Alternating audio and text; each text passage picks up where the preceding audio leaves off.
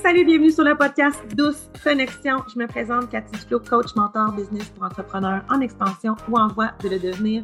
Ce podcast, c'est une invitation à explorer autant tes parts d'ombre que tes parts de lumière. C'est de t'ouvrir aux possibilités infinies. C'est aussi d'être en pleine conscience, d'être dans le moment présent, de te déposer suite à ce que je peux t'apporter dans ces épisodes. J'ai vraiment hâte d'entrer en connexion avec vous, avec les autres et avec plus grand. Bon épisode!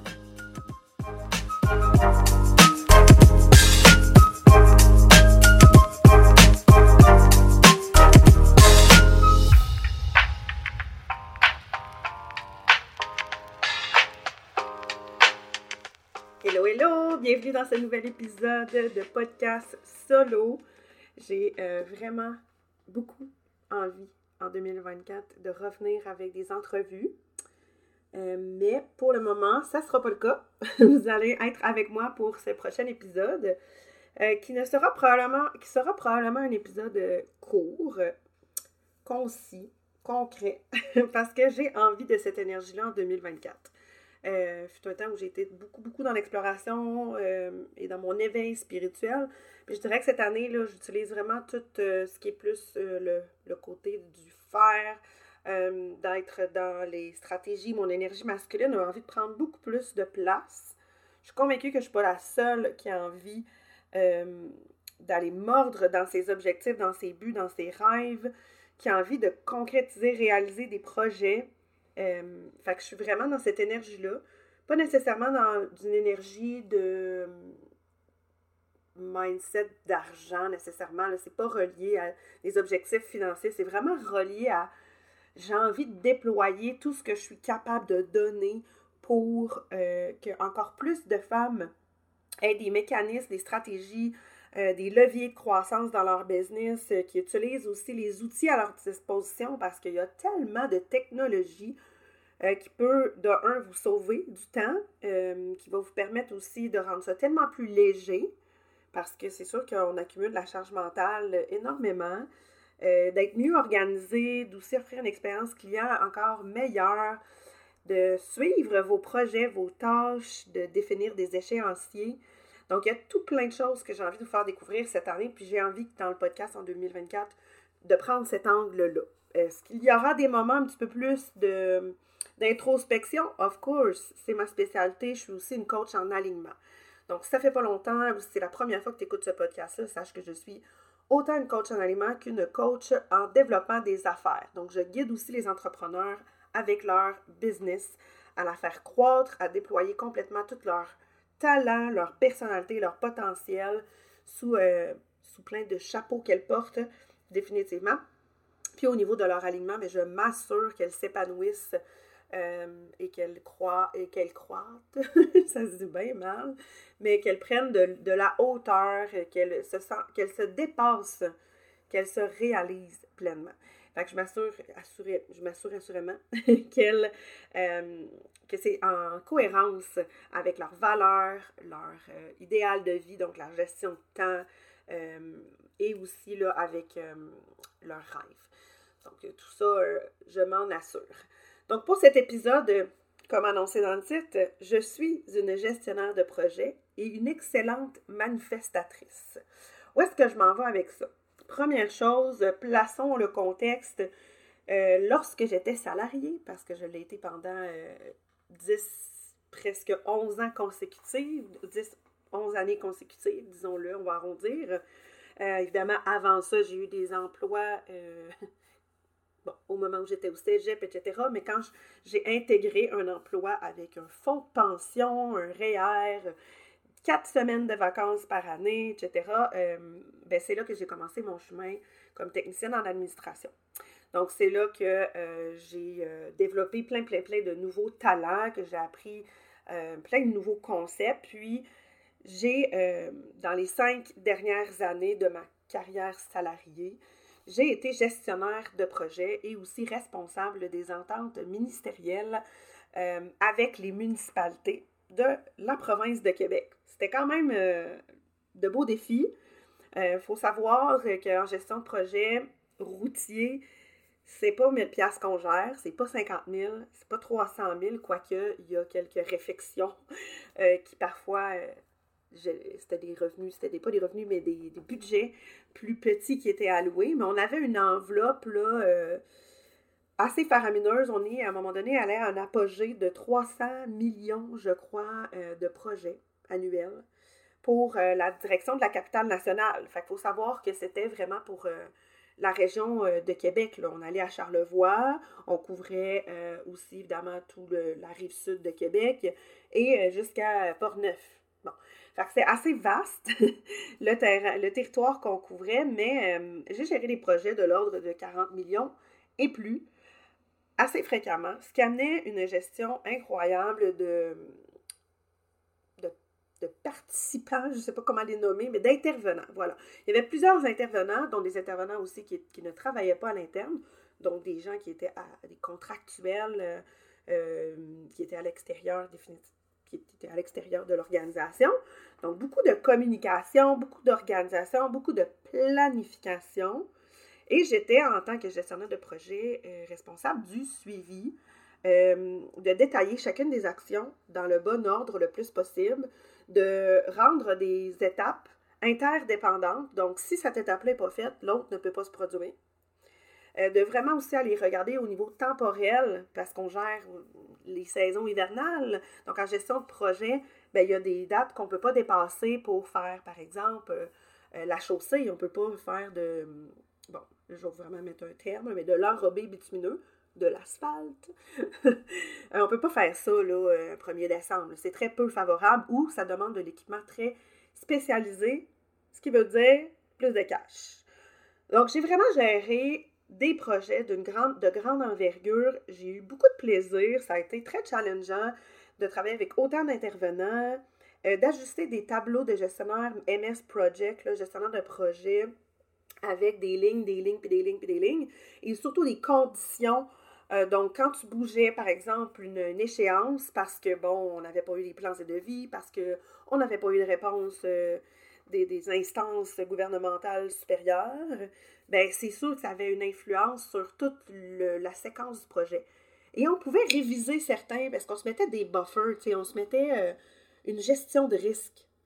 Puis j'ai envie de faire le parallèle avec tout ce que j'ai appris dans ce rôle-là avec aussi euh, des intervenants très, très qualifiés, des ingénieurs qui avaient 25 euh, ans, 30 ans d'expérience, 35 ans pour la plupart, aussi des évaluateurs, euh, aussi des techniciens qui étaient sur, sur les lieux, qui vivaient vraiment la gestion de projet avec des 10 heures par jour sur le chantier, qui, qui, faisaient le lien avec les différents intervenants. Fait bref, j'ai vraiment envie de faire le parallèle avec quand on fait une planification pour concrétiser, réaliser un but un objectif, l'atteindre dans notre entreprise. C'est un peu le même exercice que je, que je fais avec mes clientes quand elles me disent ben, j'ai un lancement euh, pour ma prochaine cohorte de. Bon, peu importe le titre, là, mais tu sais, c'est ça. Fait que là, elle, a euh, un lancement à venir. Donc, ma première question, c'est quelle est la date de ce lancement et quelle est la durée du lancement? C'est comme ça, c'est logique que ce soit les premières informations qu'on connaisse. C'est quoi le temps qu'on dispose? Et euh, puisque c'est une cohorte avec un début et une fin, donc ce n'est pas du evergreen, euh, à moins que ce le soit, ceci dit, on peut faire un lancement puisque c'est déjà quelque chose qui roule. Mais on veut vraiment aller faire un, moi j'appelle ça, on veut venir accentuer la visibilité, accentuer la compréhension, la communication, la connexion. Lorsqu'on fait un lancement, c'est ce qui se produit.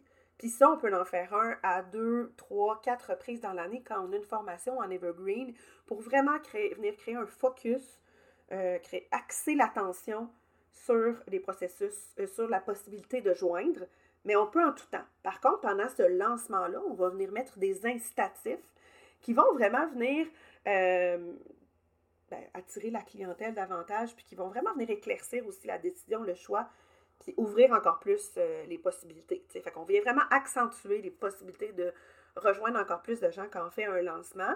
Donc, on peut choisir dans une formule Evergreen de le faire euh, trimestriellement ou euh, trois fois par année, donc aux quatre mois. Bref, par exemple. On pourrait le faire mensuellement, mais ça va demander énormément d'énergie. Puis, je pense qu'on peut venir mensuellement poser des actions concrètes pour faire entrer des nouvelles personnes dans ce membership-là, la formation Evergreen, peu importe ce que c'est. Mais euh, c'est pas comme un lancement. Il n'y a pas une gestion de projet qui vient aussi grande que quand on fait un lancement là, très stratégique. Donc, par exemple, c'est un début de cohorte. Donc, on a besoin de plusieurs dates. C'est là que j'ai envie de vous dire que si vous ne mettez pas une date, si vous ne fixez pas une date, si vous ne le mettez pas à l'horaire, ça va probablement pas se passer comme vous, vous le souhaitiez. Ça va probablement être un peu improvisé. Va peut-être avoir un peu de frustration et de déception sur les résultats parce que vous avez vraiment avoir laissé ça dans les mains de l'univers. C'est un peu trop flowy. Là. Je pense qu'on peut rester dans le flow pour dire ben, je veux pas être trop euh, euh, rigide sur ce que je vais apporter comme contenu. J'ai envie d'être spontanée dans mes lives, par exemple, pendant le lancement. Cool. Mais ils sont à quelle heure? Sont quand tes lives? Il y en a combien pendant la semaine? Ça dure combien de jours, ce lancement-là? C'est-tu, c'est-tu logique avec... Euh, c'est une bonne conciliation avec tous tes autres chapeaux dans ta vie personnelle, dans ta vie amoureuse, dans tes relations avec amicales, euh, si tu as des employés, c'est-tu logique que tu sois en lancement pendant 10 jours? Est-ce que c'est quelque chose que tu peux te permettre? Si oui, sinon, sinon, premièrement, qu'est-ce que tu peux mettre en place pour pouvoir te le permettre? Ou est-ce qu'on peut revoir un petit peu euh, l'alignement de ce lancement-là? Fait que c'est les premières choses qu'on va euh, discuter ensemble. Le lancement, il a une durée de combien de temps? Et euh, il commence quand? Il finit quand? Fait qu'on va savoir aussi les journées. Puis ça commence quand, cette belle formation-là, si c'est une cohorte? puis ça, c'est quoi la fin? Fait qu'assurément, ça va venir cadrer dans l'échéancier qu'est-ce qu'on, tout ce qu'on doit faire comme action pour arriver à ce lancement-là. Ça peut être euh, une, une, prévision, une planification sur quatre semaines avant, six semaines avant. Puis dans des grands lancements à grand déploiement qui sont annuels, par exemple, c'est assuré que ça va être minimum trois à six mois avant qu'on va devoir placer les actions, les pions, les, les no-brainers, mettre les priorités, puis toutes les placer dans une séquence aussi d'interdépendance. C'est la même chose qu'une gestion de projet routier. On ne peut pas mettre l'asphalte avant d'avoir été faire les fondations de la chaussée si euh, c'est un travail majeur qu'on fait de reconstruction, là, tu sais, ou si on crée une nouvelle route, par exemple. Donc, si c'est un nouveau projet que vous mettez en place, vous avez le but d'atteindre, je euh, je sais pas, 100 inscriptions, ben on va falloir que les mécanismes et les leviers soient en place, puis que chaque personne soit à son poste aussi si vous avez besoin de déléguer, vous avez une équipe. Si jamais vous êtes celle qui fait qui tire toutes les ficelles dans euh, votre lancement, donc la chef d'orchestre, mais pas juste la chef d'orchestre, mais aussi la musicienne, il euh, va falloir qu'on se mette euh, des objectifs et des deadlines très, très, très précis. Il va falloir que ce soit d'une clarté limpide pour que le plus possible vous arriviez à vos objectifs avec satisfaction, puis que vous soyez là comme à popper le champagne, puis dire comme wow, et que par la suite, dans le processus de duplication, si vous refaites un lancement six mois plus tard, un an plus tard, et cet exercice-là de planification qu'on pourrait faire ensemble va vous servir énormément. On va juste jouer avec les dates, puis on va ajuster des délais, puis on va ajuster les responsabilités, les rôles et responsabilités s'il y a des personnes qui se sont joints à votre équipe ou si vous déléguez euh, à l'extérieur. Donc, on revient à notre fameuse période de lancement. On commence un lancement, ça dure sept jours. Avant ce lancement-là, qu'est-ce qui va devoir être mis en place? Est-ce que vous allez avoir, euh, vous allez devoir créer les offres, hein? donc avoir une, page d'inscription, vous allez devoir prévoir euh, tout ce qui est euh, live, communication, là, tout ce qui est au niveau communication, les infos, lettres, donc, est-ce qu'il va y avoir des séquences de courriels? Est-ce qu'elles vont être déclenchées par une action chez, euh, chez le consommateur, chez, le, chez l'audience, chez la potentielle personne qui, qui viendra acheter chez vous, qui va choisir votre formation? Est-ce que ça va être déclenché dans un formulaire qui va être sur une page d'inscription? Est-ce qu'il va y avoir une gratuité qui va être donnée? Ou c'est une inscription pour assister à un webinaire? Euh, qui va vraiment leur permettre d'avoir l'information le plus possible et qu'ensuite va se suivre une séquence de courriels? Donc, tout ça doit être mis en place pour favoriser le plus possible d'interaction avec votre audience. Parce que pas d'audience, pas de client. Hein, on va se le dire. Puis pas d'action, pas d'échéance, ça peut partir de tous les sens. OK, on retient ça. Fait qu'on se rappelle que si on a besoin au niveau des communications, il ben, faut établir temporellement quand ces communications-là, on va les placer pour que tout se place logiquement. c'est très chronologique, puis c'est même, je dirais, très évolutif parce que euh, on ne va pas s'adresser de la même façon en début, en milieu, puis en, en, période là, où est-ce que il y a comme vraiment le faux mot, le fear of missing out. à la fin, il y a toujours un 48 heures que je pourrais plus après, tu sais, à moins que ce soit evergreen, ceci dit. Mais ça, ça va être là, ça va être l'incitatif qu'on va perdre si on ne s'inscrit pas à ce moment-là, dans cette période donnée. Ça vient vraiment aussi donner un cadre à l'audience parce que cette personne-là va se dire, OK, c'est maintenant qu'il faut que je réfléchisse à est-ce que je joins ou je ne joins pas. Ça va vraiment venir cadrer aussi ça. Fait que c'est un gros plus de planifier votre lancement ou de planifier des actions, des buts, des objectifs. Euh, fait que ça, c'est vraiment un exemple euh, très raw de ce qui peut être fait avec moi. Euh, je vous confirme que ça ne se passe pas en 60 minutes. D'habitude, je vais fortement recommander un accompagnement de, plus longue durée. Donc, ça peut être un 4 semaines avec une rencontre présentielle, ben présentielle, virtuelle, d'une durée de 60 à 90, même peut-être un 2 heures. Sinon, c'est vraiment à la carte parce que vous avez déjà une structure en place. Euh, où vous avez besoin d'aller faire des ajustements, de revoir certains paramètres, d'implanter de nouvelles stratégies d'affaires, de, marketing, de communication, mais c'est sûr que ça, on peut se prendre un petit deux heures ensemble, petit. Il va être très efficace, ceci dit, il ne sera pas petit. il va être euh, d'aplomb, je pourrais dire. Puis on va se prendre ce temps-là ensemble, puis on va faire l'élaboration des étapes et de l'échéancier pour que chacune action ait sa place, parce que euh, définitivement, il vous faut ça pour que chaque action, c'est, l'accumulation, la réussite, la concrétisation d'un projet, l'atteinte d'un but. C'est, la, c'est une séquence d'actions qu'on a rassemblées ensemble qui permettent ça. C'est sûr que quand on pense à euh, des risques potentiels, parce qu'on va les faire aussi, les risques qui peuvent arriver, parce qu'il y en a des risques si jamais, par exemple, il y a quelque chose qui ne se passe pas comme vous, vouliez, vous voudriez, parce que, euh, bon, mais ben, pendant le lancement, il peut avoir une gestion de risque avant, il peut avoir une gestion de risque aussi. Il y a le avant, puis il y a le pendant, puis il y a le après, qui va être super important, où est-ce qu'on va faire l'audit de ce lancement-là? Fait quand vous, vous prenez un service de plus longue durée, donc d'une durée minimale de quatre mois, on va vraiment, ça va vraiment être évolutif, puis on va pouvoir inclure euh, le processus qui suit après pour vraiment venir revoir chaque phase du lancement, comment ça s'est passé, autant la partie préparation, élaboration, que le pendant. sais. Fait qu'on va vraiment pouvoir faire ça. Fait que hum, voilà pour, mettons, un exemple de lancement. Si, mettons, on a un objectif, un but.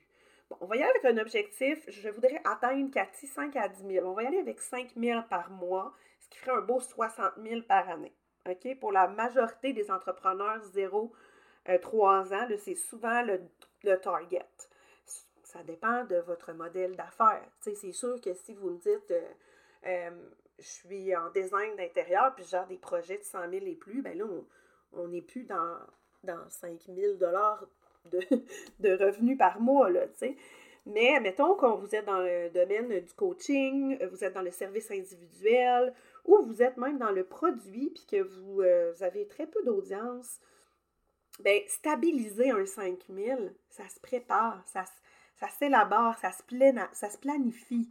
OK? Fait que ça, c'est de la gestion de projet parce que vous voulez atteindre un objectif financier. On va détailler les actions qui vont vous mener au maintien de ce 5000 par mois-là. Il va falloir d'abord savoir quels sont vos leviers dans votre entreprise. Donc, est-ce qu'on peut acheter, qu'est-ce qu'on peut, c'est quoi l'éventail de produits qu'on peut acheter que vous offrez?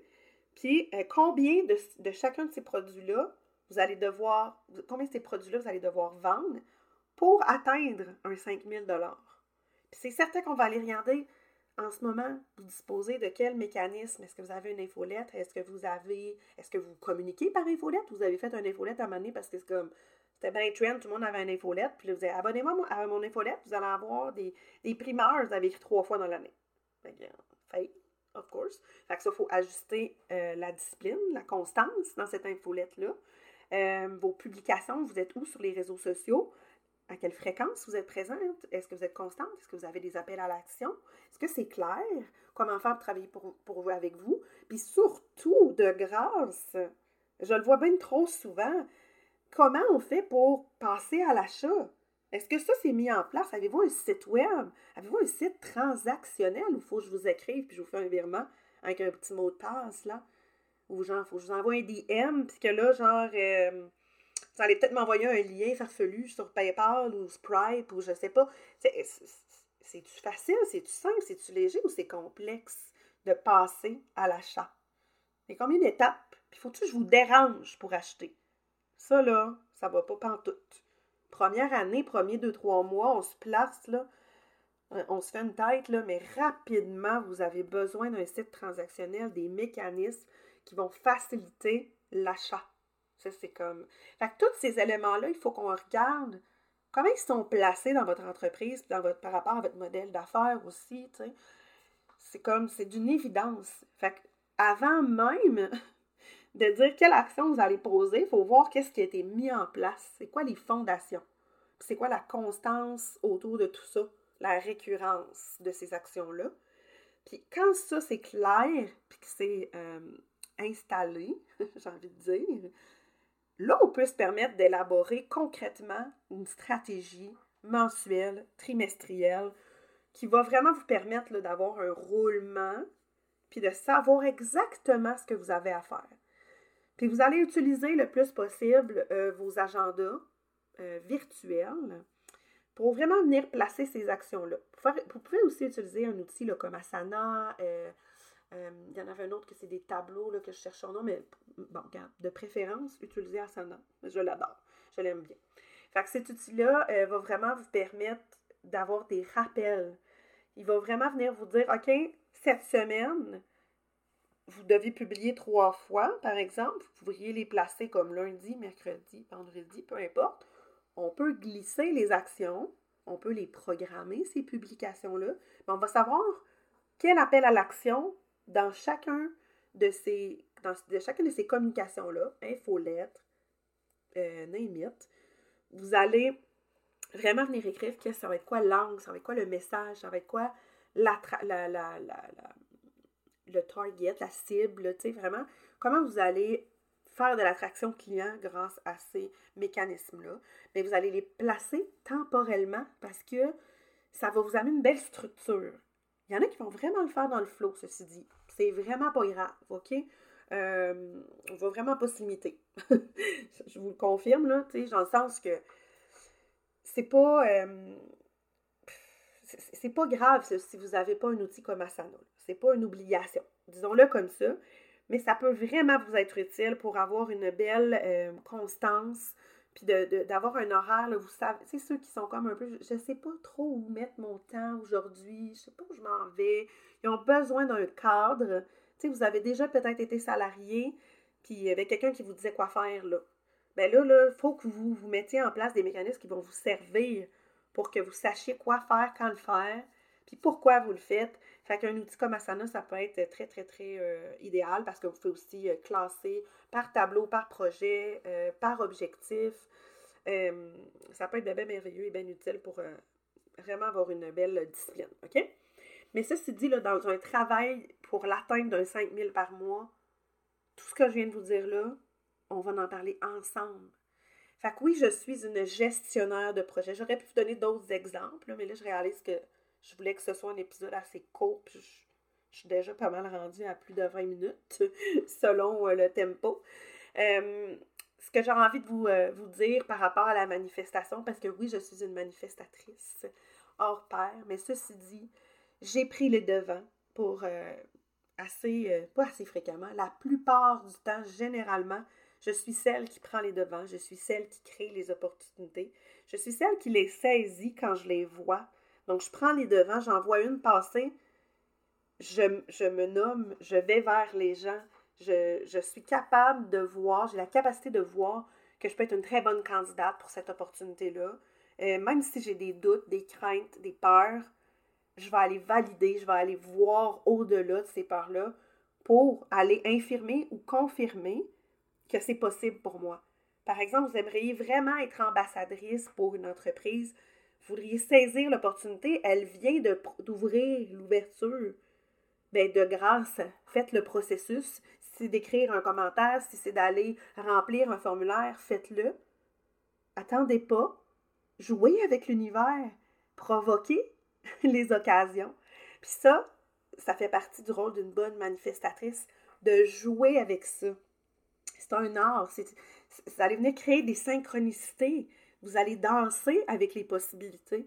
Fait que je suis une bonne manifestatrice parce qu'en plus de le visualiser et d'essayer de ressentir que c'est déjà acquis ou possible pour moi, je fais des actions en cohérence avec ce que j'ai envie de manifester. J'espère que cette phrase-là, vous allez la retenir et que vous allez l'intégrer, de réaliser que ça vient ensemble, le processus de manifestation. On en parle, puis des fois c'est un peu farfelu, puis on a un peu de jugement. Bon, check là, non, non, j'ai manifesté 100 000 cette année. Elle n'a pas manifesté 100 000 Oui, ça s'est produit. Elle a agi pour manifester. Elle y a cru, elle a fait le processus de visualisation requis, elle a gardé l'œil sur, sur la mire, sur la cible, mais elle a aussi lancé des flèches pour l'atteindre. Donc, elle a lancé des appels à l'action à son audience. Elle a posé des actions avec constance. Tout ça a été mis en place. Elle a planifié ces actions-là. Elle a été guidée, accompagnée, soutenue. Elle a délégué pour arriver à ce 100 000 $-là, probablement. Donc, tout cet amalgame-là fait que oui, elle a manifesté 100 000 cette année, mais il n'y a pas que du hasard et des tableaux de visualisation dans le processus. Ça en fait partie. C'est une étape. Puis ça vient ouvrir les horizons de faire, par exemple, de la visualisation. C'est super important de venir l'écrire, de venir rendre ça concret pour notre cerveau, pour qu'il vienne chercher les évidences. Il faut lui donner euh, cette, cette porte d'entrée-là, qui va commencer par y croire et le visualiser, mais aussi y mettre une échéance. Donc, si c'est d'aller faire un voyage, une excursion, peu importe, oui, vous allez le visualiser, mais vous allez aussi vous demander quelles actions je peux poser pour provoquer la réalisation de ce voyage-là. En parler avec mon conjoint s'il y a de l'intérêt, si c'est un voyage que vous voulez faire avec votre conjoint. Demander à une amie. Si vous voulez faire voyage seul, maintenant, de combien de budget disposez-vous? Combien vous gagnez par mois? Combien vous pourriez mettre, euh, quel budget vous pourriez allouer à la réalisation de ce rêve-là? C'est toutes des étapes hyper importantes. Vous n'avez pas ces données-là. Comment vous pouvez vous rapprocher de cet événement-là? Je trouve que c'est pas favorable. C'est pas impossible, mais c'est moins favorable si vous manquez ces données-là. Vous comprenez bien? Donc,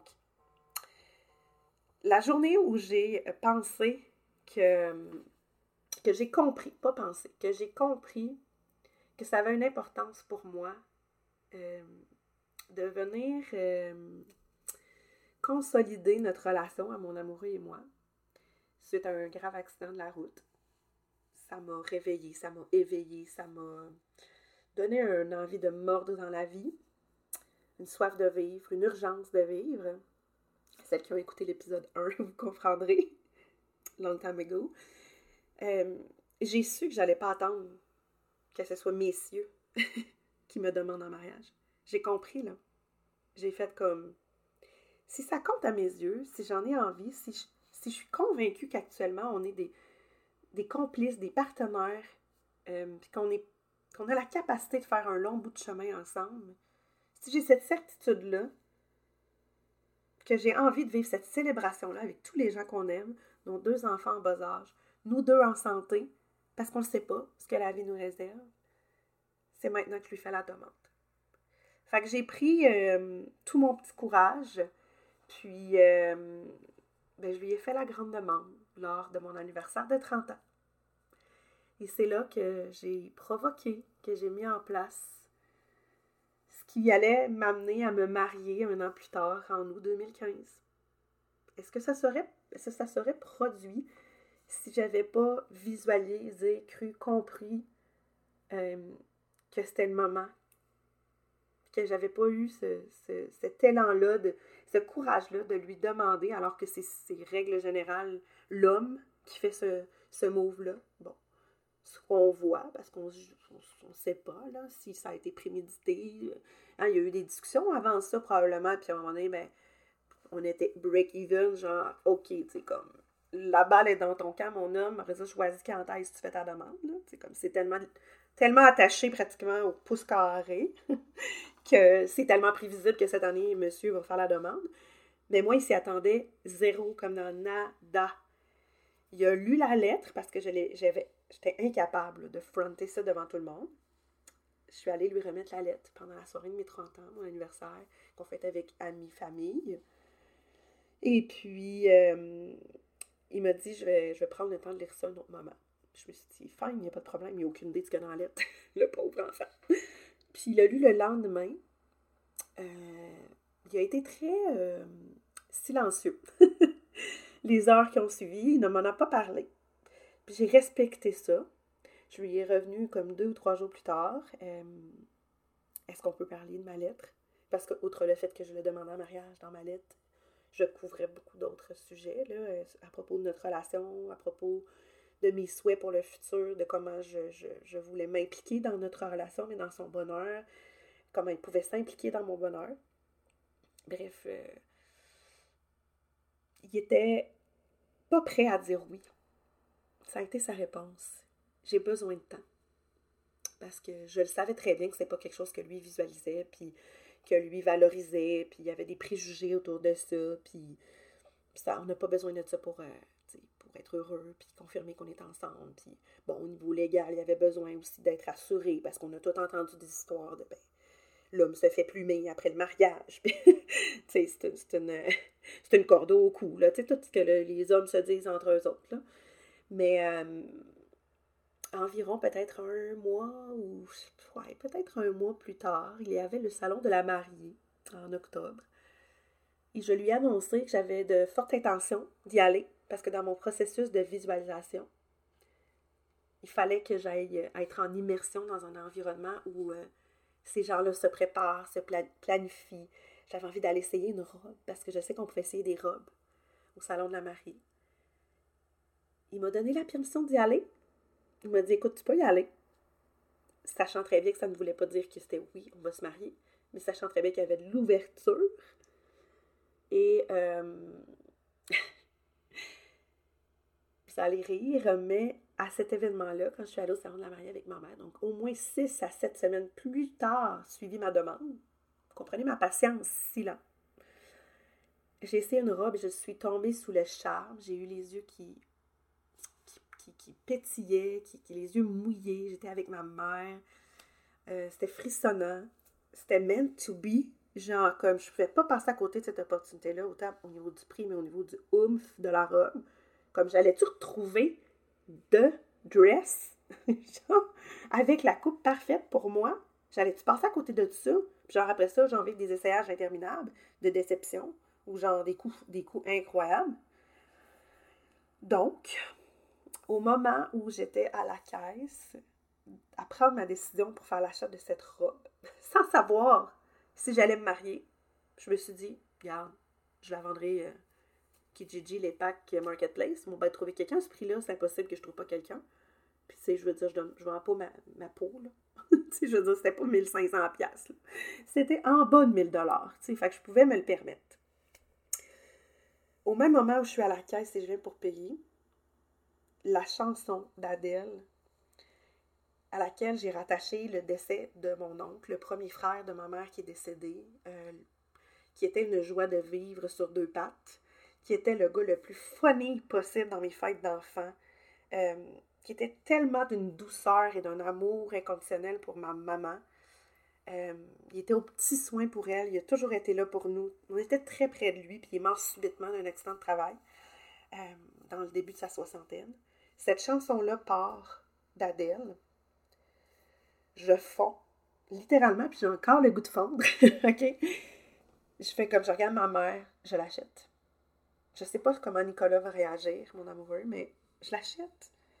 Je sais qu'après, je vais savoir quoi faire. Je sais que les choses vont se placer. J'ai confiance.